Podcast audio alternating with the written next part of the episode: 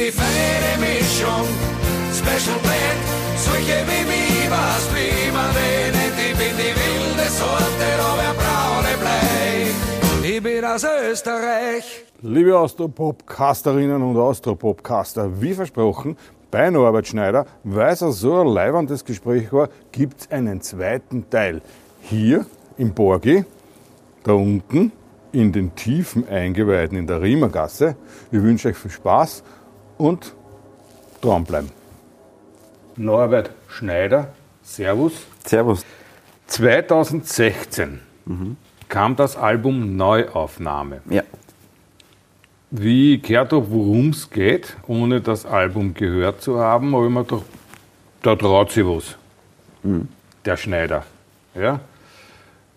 Wie ich es dann gehört habe, war ich der Meinung, gut, dass es sich getraut hat. Es geht um die Neuaufnahme von Von Georg Danzer. Titel Georg Danzer. Gab es eine Initialzündung? Naja, also der Blackie Schwarz, der Nachlassverwalter, ehemaliger Manager vom, vom Danzer, kam auf mich zu bei einer Amadeus-Verleihung, ich glaube zwei Jahre oder, oder das Jahr davor, nein, ich glaube schon zwei Jahre davor, mit der Idee, der hat die Idee gehabt zum 70er vom, vom Georg Danzer, ein Album äh, zu machen von einem äh, Jetztzeit äh, Austropop-Künstler, wenn man so will, der sich das Werk hernimmt und neu interpretiert, also bewusst nicht Coverversionen nachspielt oder, oder probiert, so wie der Tanzer zu klingen, sondern das in seine Musikwelt holt. Und äh, mir ist genauso gegangen wie dir. Also zuerst haben wir gedacht, na, also das, das ist ja, äh, wie soll man sagen, also es ist einfach gefährlich, so ein Projekt. Und ich war nicht so bewandert in der Musik von Tanzer. Also ich habe die Hits natürlich gekannt. Letztendlich war das aber vielleicht gerade ein, ein positiver Aspekt, der mich da frisch an das Werk herangehen lassen hat. Nicht zu ehrfürchtig, schon mit, einem, mit wahnsinnigem Respekt natürlich, aber jetzt nicht in Ehrfurcht versunken, sondern sie trauen, das halt in eine eigene, eine eigene Geschichte dazu zu erzählen. Und ähm, wie gesagt, ich war skeptisch dem ganzen Projekt äh, gegenüber und habe halt dann probiert. Das erste Lied war Ruf mich nicht an, weil es eins meiner Lieblingslieder vom, vom Tanzer ist. Ruf mich nicht an, weil du weißt doch genau, dass ich nimmer mehr will und auch nimmer mehr kann. Ruf nicht an. Ich habe mir das bewusst, so wie es mit meinen eigenen Liedern, ich habe so da, wenn ich ein Lied geschrieben hätte. Ich habe mir das wirklich nur drei, vier Mal angehört, so lange bis ich es nachspielen habe können, nicht länger. Habe dann nie wieder das Original gehört und habe dann so getan, also nur rudimentär mit den Akkorden auf der Gitarre und dazu gesungen. Und dann habe ich mir überlegt, okay, wenn ich das Lied jetzt, ich habe das Lied jetzt geschrieben und jetzt arrangiere ich es. Und das hat mir ermöglicht, dass ich die ganzen Lieder halt wirklich neu äh, oder neu herangehen habe können an die Lieder. Dass ich das Lied dann gehabt habe, das ich mich nicht an. Irgendwie mit zwei Tage später einmal reingehört und ich habe mir gedacht, okay, ich habe was dazu zu sagen, künstlerisch, weil es war künstlerisch eine riesen Herausforderung und ich traue mir das zu. Als ich das Lied gehabt habe, habe ich gewusst, das Projekt mache ich und das wird einen Sinn haben. Ich habe mir das dann, wie ich das äh, gehört habe, ja, ich habe mir dann gedacht, gut, dass du es gemacht hast und mir wäre niemand anderer eingefallen, dem ich das dann so im Nachhinein so zugetraut hätte. Ich sag's wie es ist, was meine Empfindung war. Ich hatte eine ähnliche Empfindung bei Ambros singt Moser. Ja, Wie ich das gehört habe, was die da gemacht haben, ja, genau das, den gleichen Effekt. Also da, niemand anderer hätte den Moser singen dürfen als der Ambros. Und das passt perfekt. Ja, es ist irgendwie ausgegangen, sagen wir so, für mich. Aber wie gesagt, ich glaube, es hat wirklich auch mit dem zu tun, dass mein Werdegang äh, untypischer ist für die österreichische Musik. Dass ich eben so lange, dass ich nicht so bewandert war mit dem und dadurch frisch an das herangehen habe können. Das war ein großer Vorteil, glaube ich. Ja, da liegt ja eine Dreiviertelgeneration dazwischen, zwischen dem Tanzer und dir. Ja, das kommt auch dazu. Ja. Aber wie der Mann äh, äh, verwurzelt ist, nach wie vor im österreichischen Populargedächtnis, ja, sieht man ja anhand der Werbekampagne, die die Hoferkette da jetzt fährt. Also, wenn, wenn man nicht zu jung ist, dass man von Georg Danzer nicht weiß, wer das war, ja, kneißt sofort da jeder, hoppala, das, ist da, das hat was Ja, mit Tanzer zu tun. Ja, und Klar. das ist schon Ich bin erst im Laufe des Projekts dann draufgekommen. Also der Blackie hat mir damals einen USB-Stick gegeben mit also hunderten Liedern. Und das einmal durchzuarbeiten hat Monate gedauert, was da überhaupt zu mir passt, was mich anspricht, was ich mir vorstellen könnte, da selber zu, zu interpretieren. Und da bin ich eigentlich erst drauf gekommen, was das für ein wahnsinniger Songschreiber war, in, in, also was der für Bandbreite auch drauf gehabt hat. Das ist schon wirklich sehr beeindruckend. Ja, da wart ihr euch ja auch nicht unähnlich oder seid ihr ja nicht unähnlich, weil die Bandbreite ist ja auch bei dir, vor allem auch musikalisch, ja, gegeben. Aber da ist ja unveröffentlichtes Material auch drauf. Ne? Ja, also der, Georg. ja, der Blackie hat mir da einiges zur Verfügung gestellt. Was mich natürlich sehr ehrt, hat man da, da gibt es einiges an Material, das er geschrieben hat. Für andere Leute, aber auch selbst, für sich selbst. Und äh, durfte da auch auswählen, haben wir da einen Song ausgesucht, ja. Jetzt hat dich dein künstlerischer Weg vom Papas Tapas ja, bis über diverse Tourneen, die du gespielt hast, in ganz Europa mit unterschiedlichen Musikern, bis in die Wiener Staatsoper geführt. Das ist ja ein heiliger Konzertboden. Ja. Wie das? Es gibt ja das Jazzfest Wien seit Jahren. Ich weiß nicht wie lange, sicher schon 20 Jahre, vielleicht sogar noch länger. Und eine der Locations ist die Staatsoper Wien. Da sind, in der Regel sind es eher internationale Acts, die dort auftreten.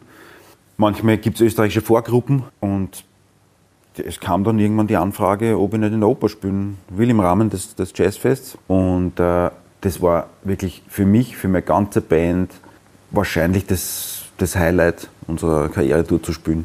Das war, also der, der Raum ist unglaublich. Also ich habe schon im Konzerthaus ein paar Mal gespielt und das ist ganz toll im Konzerthaus. Imposant, diese freie Fläche, dieser Riesenraum. In der Oper wirkt es viel mehr gedrungen. Die Oper ist von der Bühne aus eher wie ein Club zu bespielen. Das wirkt irrsinnig nah, geht halt dann elendslang in die Höhe, nur siehst das nicht. Es wirkt gedrungen, der Sound ist dementsprechend auch so und nicht so.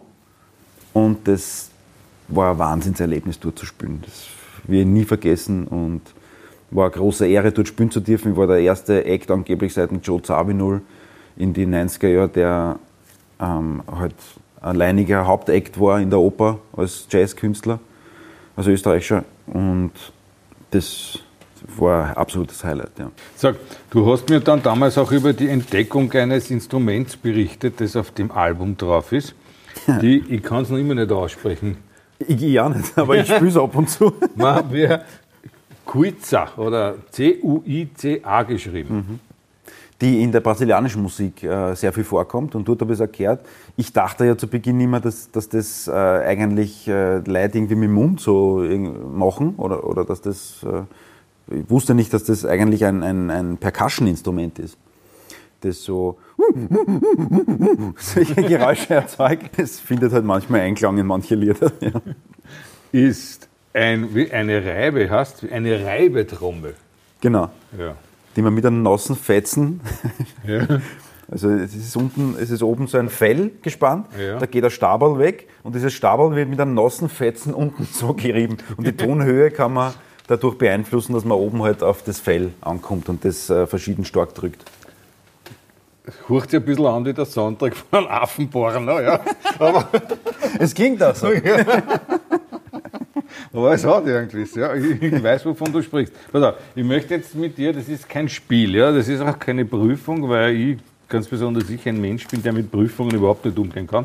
Aber da gibt es jetzt dieses neue Album 50 Jahre Austropop. Ui, du prüfst mir jetzt noch Nein, aus. um Gottes Willen, nein, gar nicht. Ich will, nein, nein, wir, nein, gar nicht. Die reden, falls an was einfällt über das eine oder Ich meine, wir haben 50 Jahre Austropop, wobei hier der, die Initialzündung im Jahr 1970 liegt, aufgrund der Glocken von der Marianne Ment. Ja. Man kann das nach vor oder ein Jahr zurück bis zum Hofer. Ist egal, aber die 50 sind eine schöne Ziffer und das deckt ja auch vieles ab. Und da gibt es wirklich einen Haufen klasse Dinge drauf, die man, wenn man sie in Erinnerung ruft, selber Erinnerungen hat. Jetzt lese ich da zum Beispiel auf CD2, erster Titel, Wolfgang Ambros, Der Hofer, 1971 erschienen.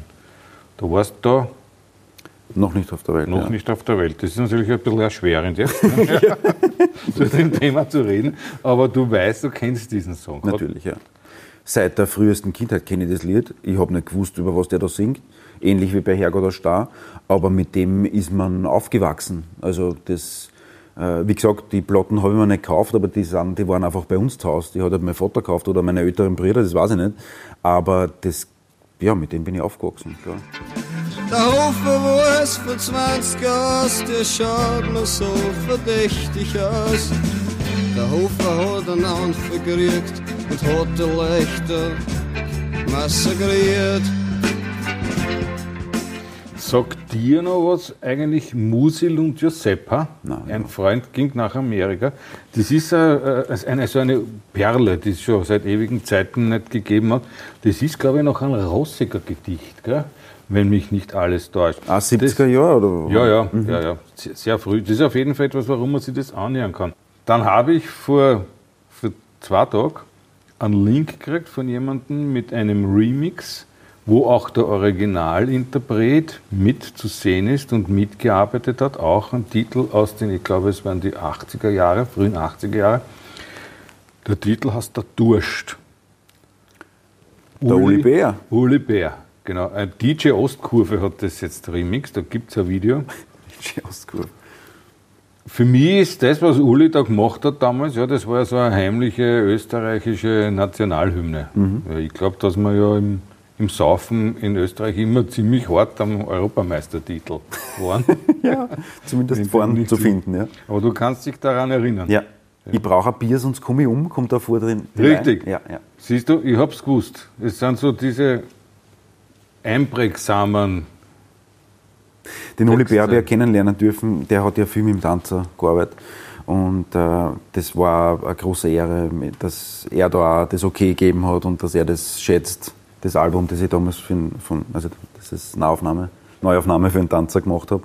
Und äh, wir haben dann auch gemeinsam gespielt bei dieser Tanzernight, die der Blackie Schwarz organisiert und das, das war schön, da das Okay von ihm zu kriegen. wie gesagt, auch ein großartiger Gitarrist. Ja. Äh, Was in die österreichische Popularmusikgeschichte gehört, sind Menschen, die jetzt nicht ursprünglich etwas mit dem Musikschaffen zu tun haben, sondern in anderen Bereichen erfolgreich waren, es dann trotzdem geschafft haben, hinüber in die Popszene und dort höchst erfolgreich waren. Hinter dem Gürtel Johann K.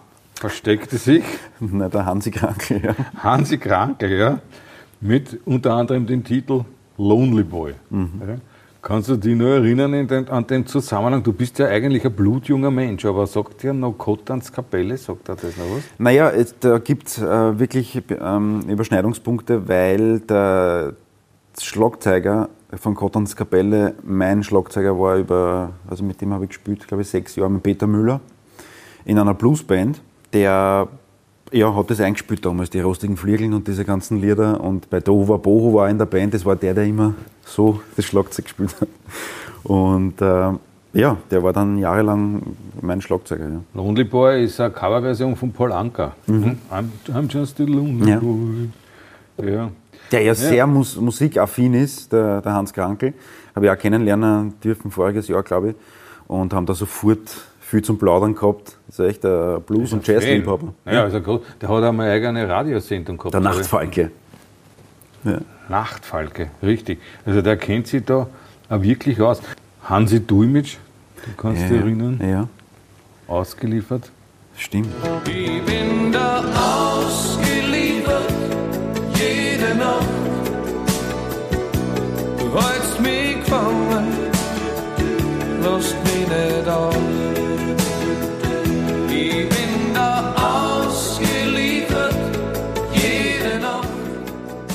Von uns gegangen. Das war ja auch ein toller Gitarrist. Ja.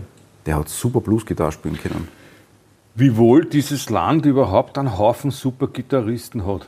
ich, ja. Also jetzt abgesehen von dir und Uli Bär beispielsweise oder den Dulmitsch, es gibt auch Peter Cornelius, der Ja. als Gitarrist wirklich zum Niederknien Ja. gut ist.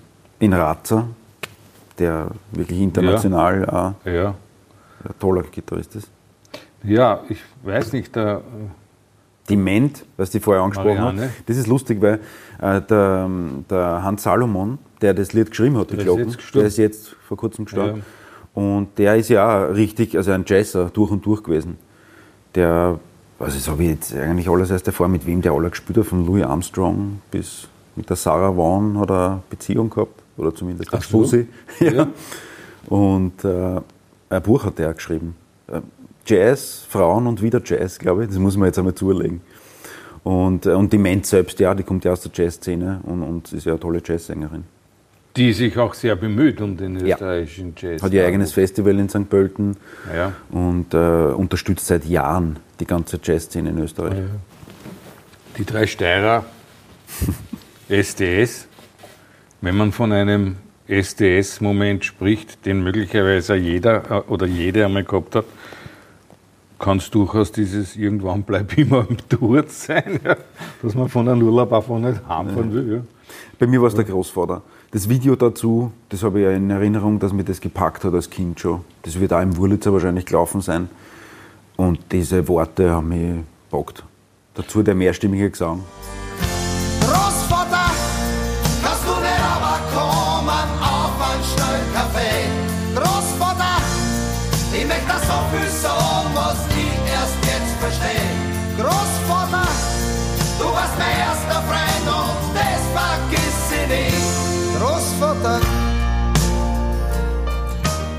Also weil du das Wort Wurlitzer wieder erwähnst. Wurlitzer, das war eine österreichische Formsendung, ist im ORF gelaufen. Es gab ja auch damals nichts anderes, außer man ist noch an der Grenze zu Hause gewesen und hat tschechisches Fernsehen sehen können. Ne?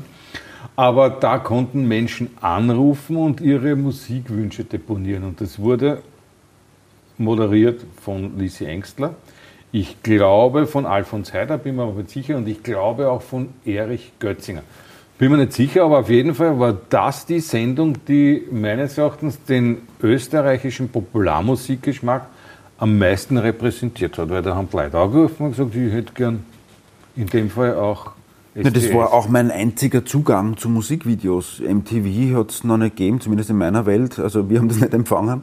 Äh, Und das, das war ja nicht so wie heute, dass man da permanent äh, sie umschauen kann. Also das Ja. war ein Highlight jede Woche. Richtig, man war absolut glücklich, wenn man es einmal gesehen hat. Ich kann mich erinnern, viele Jahre vorher hat der Hansi Leitinger, ehemaliger Ö3-Mitarbeiter, legendäre Radiostimme auch, fürs Fernsehen die Sendung Popscope erfunden gehabt. Und da habe ich das erste Mal Videos, also was heißt Videos, gab es ja nicht, so diese 16mm Filme, da ist Roxy Music und was der Geier, was alles gelaufen. Ja. Das habe ich unglaublich geil gefunden, aber da gab es nur ein paar Sendungen, dann hat es wahrscheinlich irgendwer wieder dort Rotrat.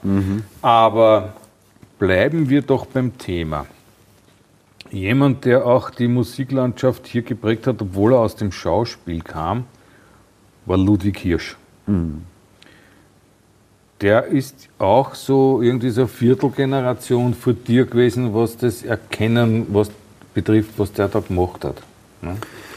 Ja, ähm, ich habe das natürlich jetzt erst in den letzten Jahren dann so verfolgt, was der gemacht hat. Es war nicht so präsent, der Ludwig Hirsch eigentlich in meiner Kindheit.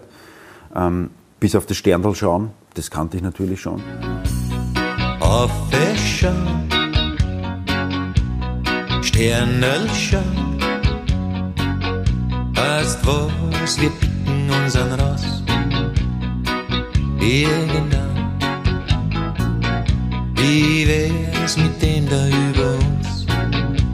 Den frechen Kleinen.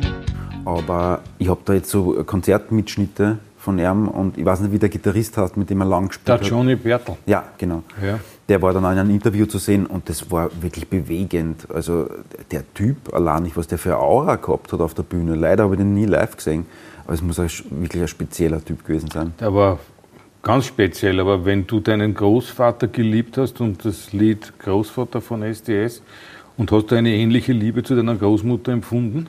Ja, natürlich. Es gibt vom Ludwig Hirsch ein Lied, das heißt die Oma und das ist, im, ist genau der Gegenteil, Ja, das ist eher andersrum.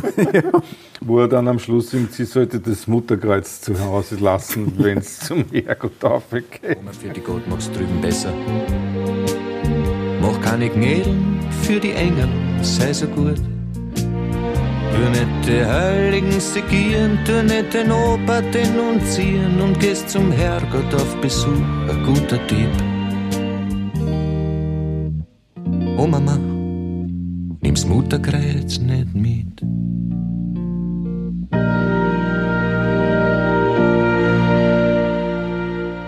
Da sind Orgelines drin in dem Song. Ja, aber um das durf, die durften das auch äh, in spät nachts nicht im Radio spielen, Mhm. die Lierschlieder, speziell so Sachen wie Komm großer schwarzer Vogel, weil man Angst gehabt hat, dass sie Menschen entleiben Wahnsinn. ja, vor Einsamkeit oder Mhm. wie auch immer. Aber er war, wie ich Ludwig Hirsch zum ersten Mal gehört habe, und da war eben besagter Blackie Schwarz, ehemaliger Tanzermanager, hat mir im Funkhaus das erste Hirsch-Album geschenkt. Mhm.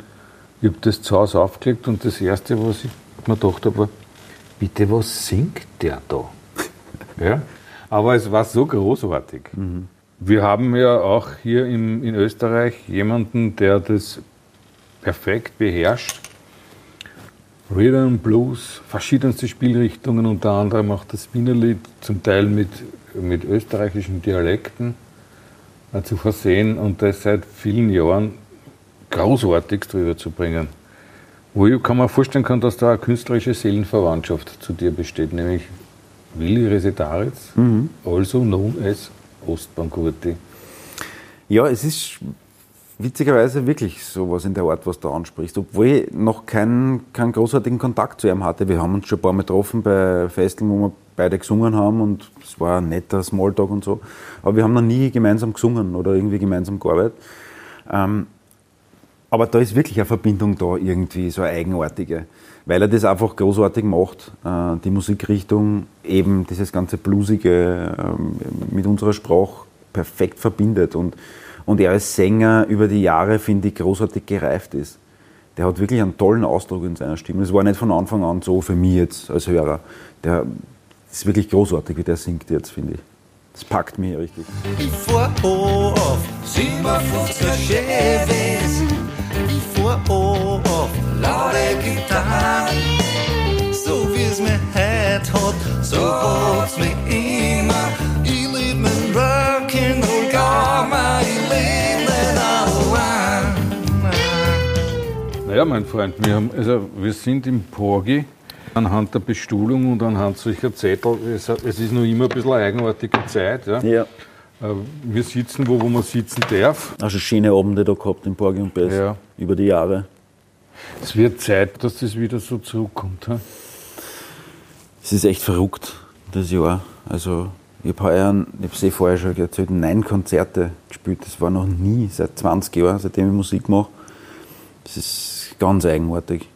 Also, man freut sich, wir spielen jetzt so, also wenn alles über die Bühne geht, alle Konzerte heuer noch, spielen wir jetzt jedes Monat einmal. Und wir fiebern da dermaßen hin auf jeden Live-Gig. Und, und auch das Publikum, das freut sich dann dermaßen, es sind so schöne Abende. Vielleicht weiß man es dann wieder noch mehr zu schätzen nach dem Jahr. Man muss halt schauen, dass man irgendwie was Positives an, an dem äh, auch findet. Und ich habe sehr viel Gitarre gespielt in der Zeit. Also ich habe sehr viel dazugelernt. Und das ist immer gefährlich mit dem Dazulernen, wenn man so seine gewohnten Strukturen aufbricht, ist es schwer, nebenbei auch zu spielen. Weil das geht ja immer mit, mit sehr viel Selbstreflexion und man muss das alles in Frage stellen, was man selber macht, wenn man dazu lernen will.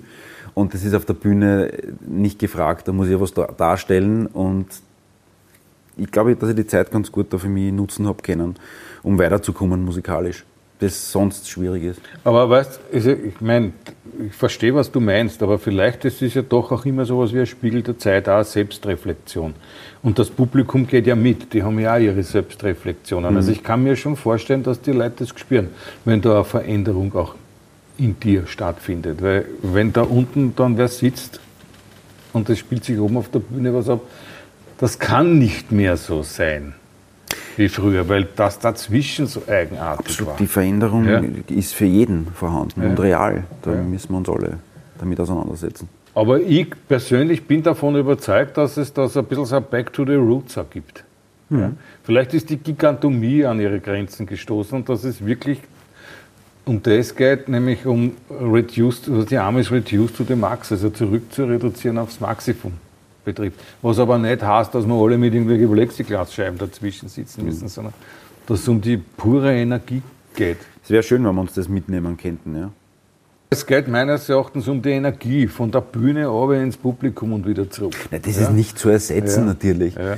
Das äh, ist ein Miteinander, das natürlich ist eh ganz klar, bei keinem Streaming-Konzert jemals erreichen kann. Wobei dort die Leute ja auch reinschreiben können, gefällt mir, gefällt mir nicht. Oder irgend, aber das ist natürlich ganz was anderes. Eh.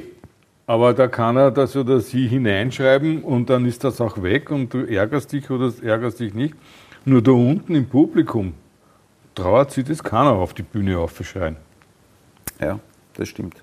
Was? Und das Hm. ist irgendwie, da, weil da eine Interaktion auch besteht. Ja? Da ist, glaube ich, einfach die. Die ist durch nichts zu ersetzen. Diese, also deshalb geht man ja auf Live-Konzerte Ja. und deshalb, das macht auch einen großen Anteil unseres Spaß äh, Mhm. auf der Bühne aus. Also der Musiker. Natürlich das Miteinander spielen machen wir ohnehin zweimal die Woche und das macht eh immer Spaß. Ja, ja. Aber trotzdem das vor dem Publikum zu machen, das mit einfließen zu lassen, die bringen dir auf Ideen, äh, die du selbst dann auch gar nicht hättest, wenn du alleine in dem Raum stehen würdest.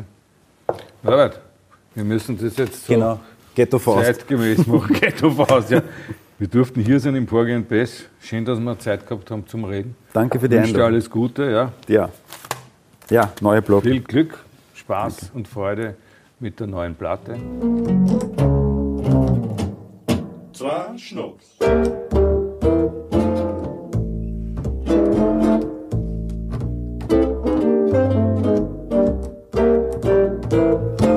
Wir sehen uns bald wieder. Ich freue mich auf den nächsten Austropopcast.